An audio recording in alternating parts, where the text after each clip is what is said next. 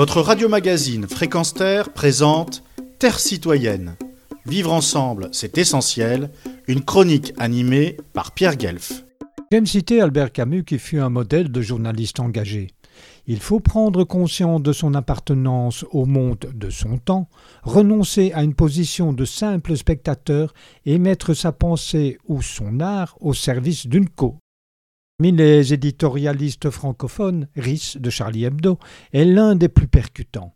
Souvent, ses analyses d'hommes de terrain éclairent d'une approche inédite l'actualité. Cheminot à un poste d'aiguillage, il se lança dans le dessin de presse, intégra l'équipe du journal La Grosse Bertha, car il était apprécié par les Cabu, Olinsky et GB, référence incontestée du genre.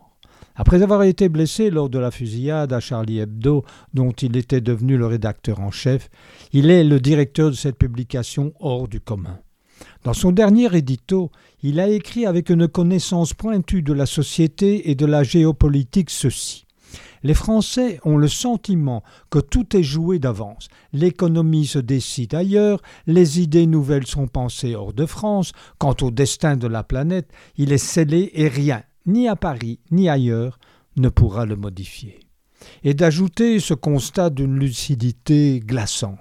Les puissances qui ont été déchaînées par l'économie libérale, la spéculation, la destruction des écosystèmes, l'individualisme forcené qu'on impose à nos vies personnelles et professionnelles, ressemblent à cette mort qui arrive, trop puissante pour qu'on ait l'énergie de s'y opposer.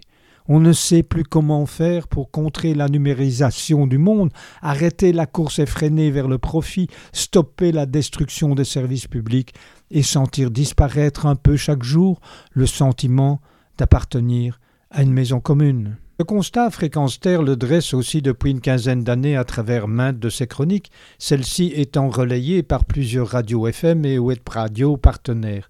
Il s'agit donc d'un combat pour la survie de la planète, et il nous reste certainement avec Gris à déjouer in extremis ce pronostic catastrophique en forme de dernière bouée d'un ultime sauvetage quand le destin de la planète est joué. L'heure n'est plus aux tergiversations, au blabla.